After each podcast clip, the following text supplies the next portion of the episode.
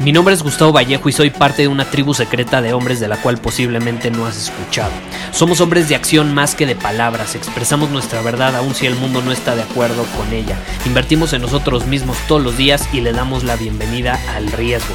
Nuestra motivación es diferente a la de la mayoría.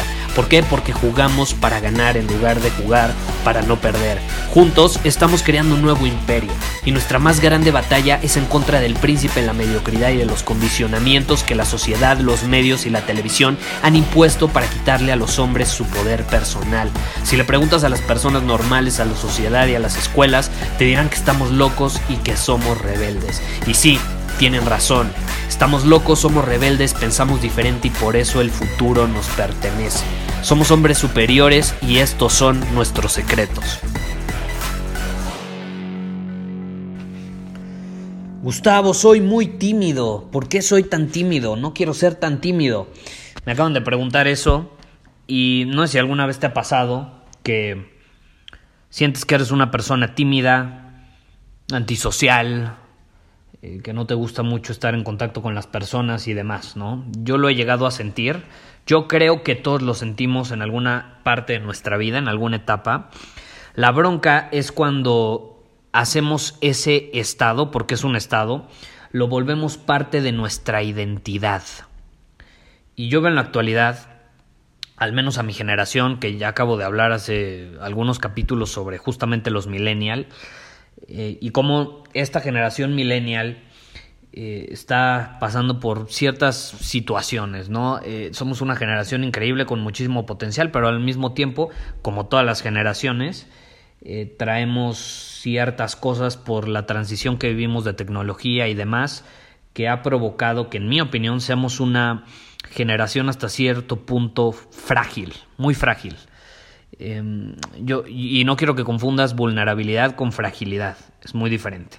Eh, somos una generación más vulnerable, eso yo no creo que sea malo, eso yo creo que es bueno, pero frágil no creo que sea algo beneficioso. ¿Por qué? Porque te rompes fácilmente. Y no sé tú, pero yo no me quiero romper fácilmente. Yo no quiero que con cualquier cosita me rompa. Eh, yo quiero ser sólido, yo quiero ser fuerte, yo quiero ser em, inmune hasta cierto punto a muchas cosas, porque eso me va a permitir pues, seguir adelante sin importar lo que suceda, que es una de las frases que más comúnmente eh, utilizamos en esta comunidad de hombres superiores, ¿no?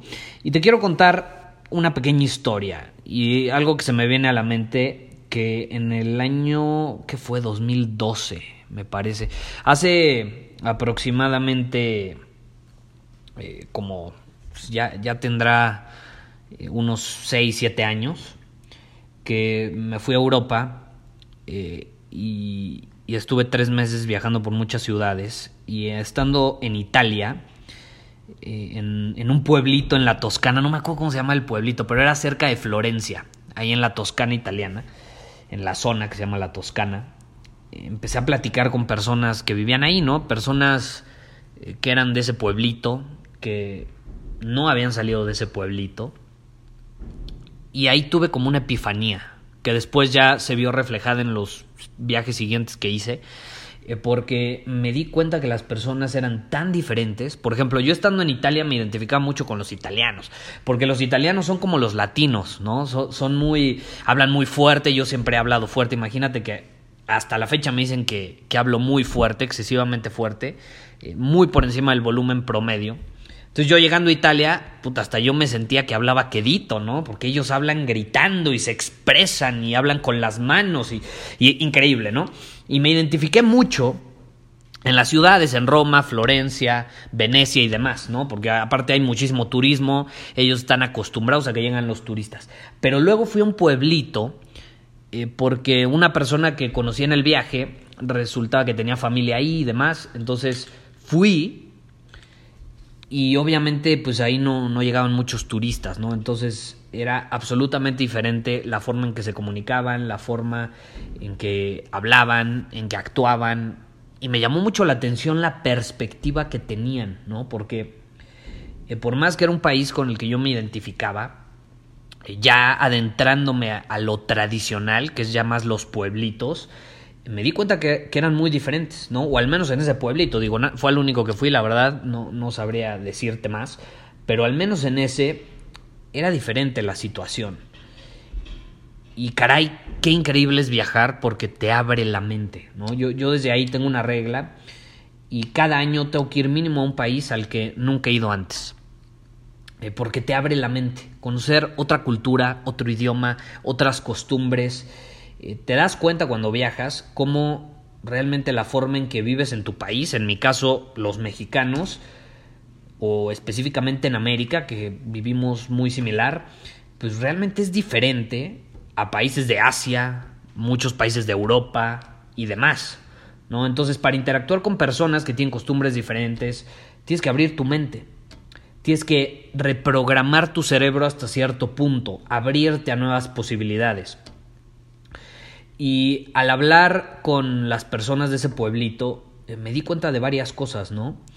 Eh, y, y, eso me volvió más empático. A raíz de ese, fue ese pueblito el que marcó una diferencia como que me volví más empático y me di cuenta que hay diferentes modelos de vida que hasta podrían ser mejores o peores, dependiendo cuál sea tu visión y cómo tú quieras vivir, pero no necesariamente tienes que vivir como viven en tu país o en la sociedad en la que creciste. Entonces viajar te abre esa mente y te das cuenta que hay diferentes maneras de vivir y tú puedes adoptar la que a ti te funcione más o esté más en alineación con la visión que tú tienes de vida, lo que quieres vivir, cómo quieres crecer, de quién quieres estar rodeado y demás, ¿no? Entonces, estando ahí platicando, eh, me llamó mucho la atención eh, porque los del pueblito, hablé como con cinco personas, me decían que todos ahí tenían hasta cierto punto un propósito y hasta trabajaban en varios empleos. Casi todos tenían más de un empleo. Y eso involucraba ser servicial a la comunidad.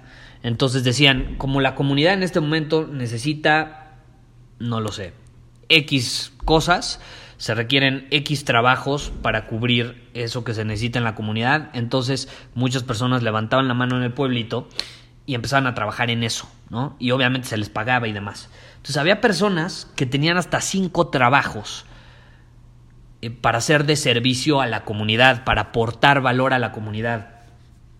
Y eso es algo que absolutamente siento que en América, al menos en Estados Unidos, México, tenemos mucha influencia de Estados Unidos, queramos admitirlo o no, eh, no somos así.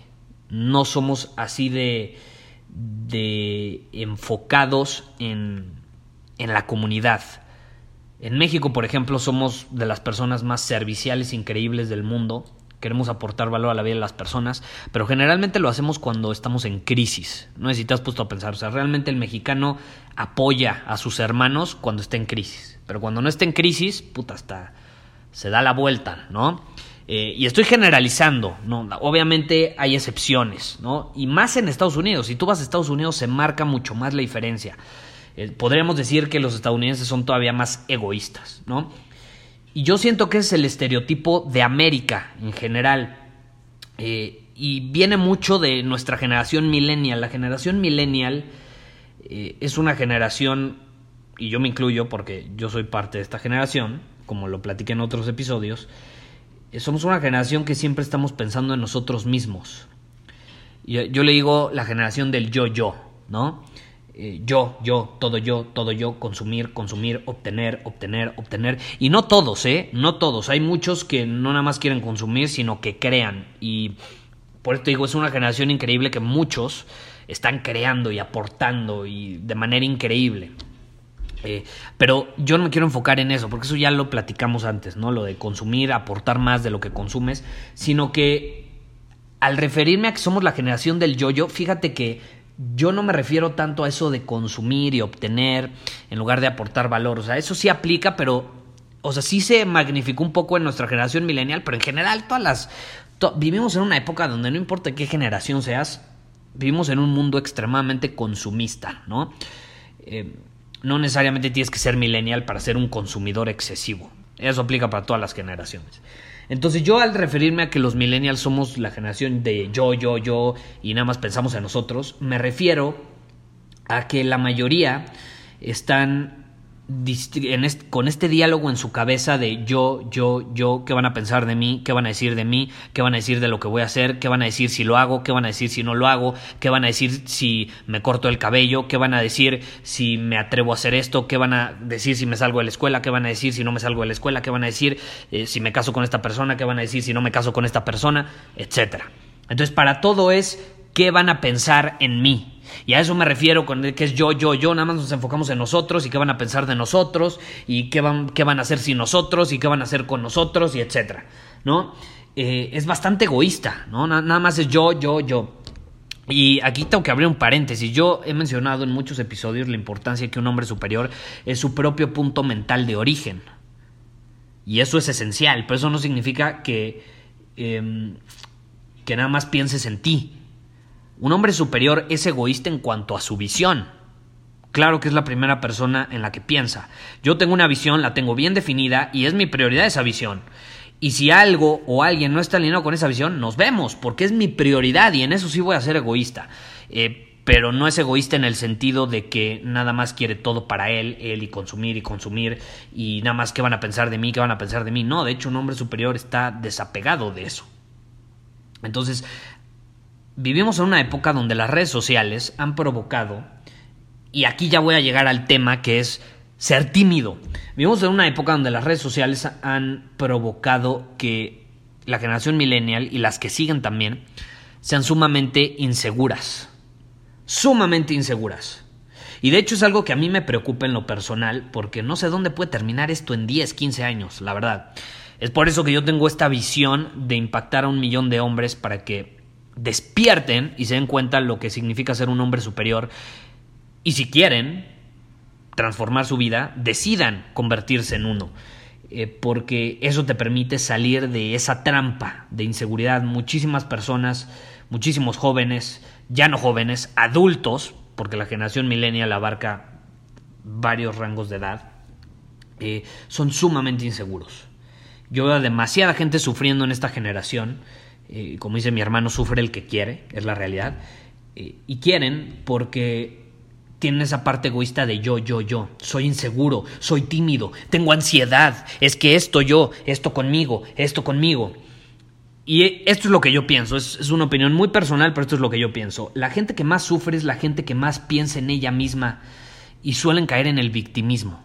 Es la realidad. La gente que más sufre, lo que yo he notado, es la gente que más se enfoca en ella misma y en qué van a decir de él y qué van a decir si hace esto, qué van a decir si no hace esto. Eh, y se enfoca mucho en el qué dirán. O sea, como que creen que todo el mundo gira alrededor de ellos y lo que hacen ellos y lo que piensan ellos, cuando la realidad es que no eres tan importante como crees.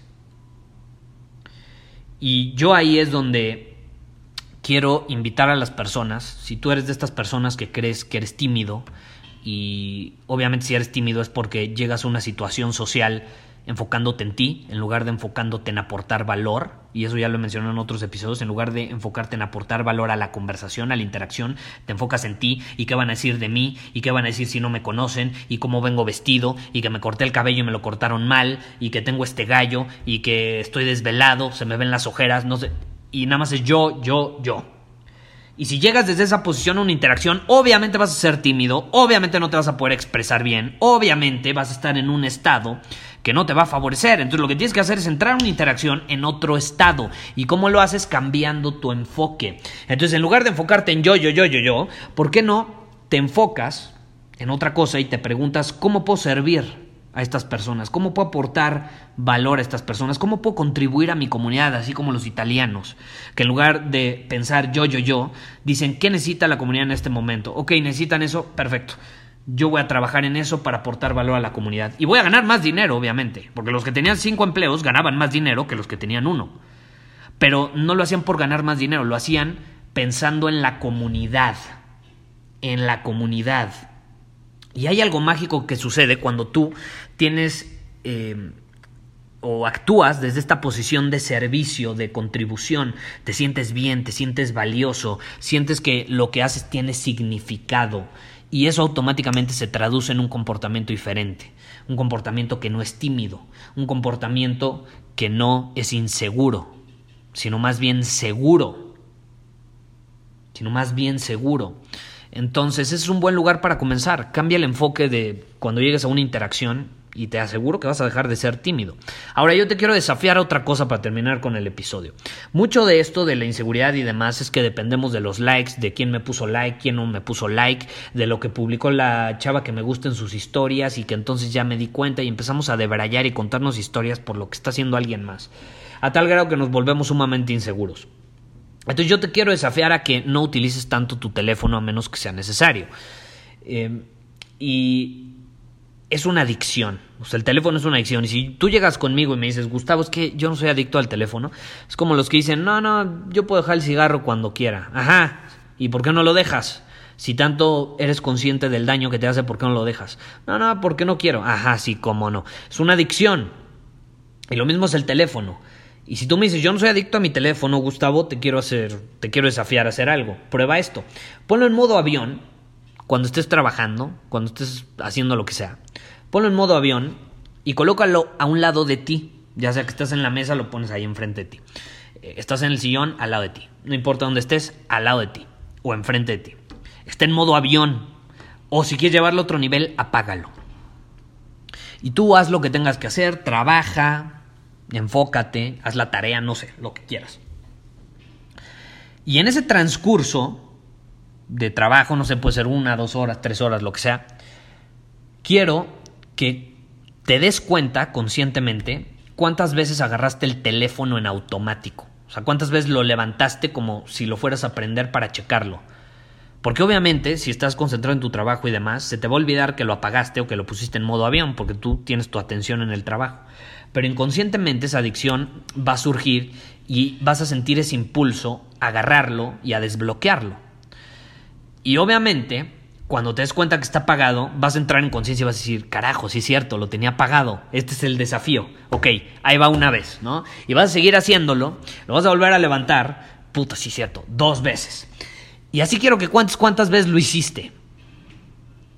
Y vas a ver que te darás cuenta que tienes una adicción. Tienes una adicción a checar el teléfono cuando no necesitas checarlo. Tienes una adicción a ver Instagram cuando no tienes que revisarlo. Lo acabas de revisar hace tres minutos. ¿Por qué lo vuelves a revisar? Tienes una adicción a revisar tu email y darle refresh a ver si te llegó un nuevo email. Y eso ha provocado inseguridad, baja autoestima, eh, falta de confianza, timidez y demás. Por eso digo que somos una generación muy frágil, somos muy frágil ante los estímulos externos, todo nos termina afectando, entonces tenemos que fortalecer ese músculo. Y cómo lo haces ejercitándolo, haciendo ejercicios como este que te acabo de decir, o haciendo experimentos, por ejemplo, con tus amigos, algo que a mí me encanta hacer, cuando vayas la siguiente vez a un restaurante con tus cuates, quiero que hagan esto. Sobre la mesa todos ponen su teléfono, lo apagan y se dedican a hacer lo que a lo que fueron, a convivir, se dedican a convivir, no están en el teléfono, entonces lo ponen todos en el centro. Y la primera persona que sucumba y lo revise, y no hay pretextos de que, ay, es que le tengo que hablar a mi mamá, ay, es que, es que se me olvidó que... No, si le tiene que hablar a su mamá, ya perdió. La primera persona que lo agarre, paga toda la cuenta. Súper divertido y no tienes una idea, puede sonarte fácil, no tienes una idea cómo hay personas que pierden la noción, así como el experimento cuando estás trabajando y lo agarras sin darte cuenta para desbloquearlo. Hay personas así que están platicando, ven su teléfono, rodeado de otros teléfonos, se les olvida, como que es lo que hace una adicción, te nubla, te nubla, eh, como, como que dejas de ser consciente y racional y te dejas llevar por este impulso de consumo. Entonces, te lo juro, ha pasado, lo he visto se nubla, no, se acuerda que estamos haciendo esta cosa, agarra su teléfono, y eso que el teléfono está rodeado de otros teléfonos, como para recordarle que todos lo pusimos ahí, lo agarra, lo prende. Y después todos se le quedan viendo así como, ¿qué onda? ¿Qué, ya perdiste. Y es así como, fuck, no me di cuenta. Es increíble cómo funciona. Te recomiendo que lo hagas y ahí te vas a dar cuenta realmente eh, el impacto que está teniendo la tecnología en tu vida y cómo en lugar de tú controlarlo y aprovecharlo a tu favor, está siendo contraproducente, te está dominando, se está volviendo una adicción, te está consumiendo, está provocando que tú consumas más de lo que creas y eso va a terminar provocando pues eso que mencionamos al principio, inseguridad, timidez y demás. Entonces, eh, en mi opinión, ya para terminar, ¿cuál es mi conclusión? Y es lo que siempre he pensado, la timidez, la inseguridad, el, el sufrimiento, no es nada más que egoísmo enmascarado. Es la realidad. Es la realidad. La timidez, si tú me estás diciendo por qué soy tímido y demás, es porque estás siendo un egoísta y nada más estás pensando en ti y no cómo puedes aportar valor a tu comunidad, a tu círculo social, a tu familia y demás. Nada más piensas en ti, en lo que van a, eh, cómo te van a criticar, en qué van a pensar de ti, si haces esto, si no haces esto y demás, en lugar de enfocarte en actuar y en aportar valor. Es la realidad. La timidez es egoísmo con una máscara, con otra palabra, si quieres verlo de esa manera. Entonces, hazte esos experimentos que te acabo de compartir y vas a ver cómo de pronto te vas a despertar un día y vas a decir, no inventes. Y pensar que era tímido. Y pensar que era inseguro. Y pensar que no me atrevía a hacer las cosas por el que dirán. Y lo vas a poder trascender. Muchísimas gracias por haber escuchado este episodio del podcast. Y si fue de tu agrado, entonces te va a encantar mi newsletter VIP llamado Domina tu Camino. Te invito a unirte porque ahí de manera gratuita te envío directamente a tu email una dosis de desafíos diarios para inspirarte a actuar. Además, ahí comparto también información que no puedo compartir abiertamente en ningún otro lugar. Y por si fuera poco, como suscriptor del newsletter vas a tener acceso anticipado a programas masterclass y eventos exclusivos que hacemos detrás de cámaras. Simplemente ve a mi Instagram, si no me sigues búscame como Gustavo Vallejo, envíame un mensaje privado con la palabra secreto, repito, la palabra secreto, y de ahí me encargo para que quedes registrado completamente gratis.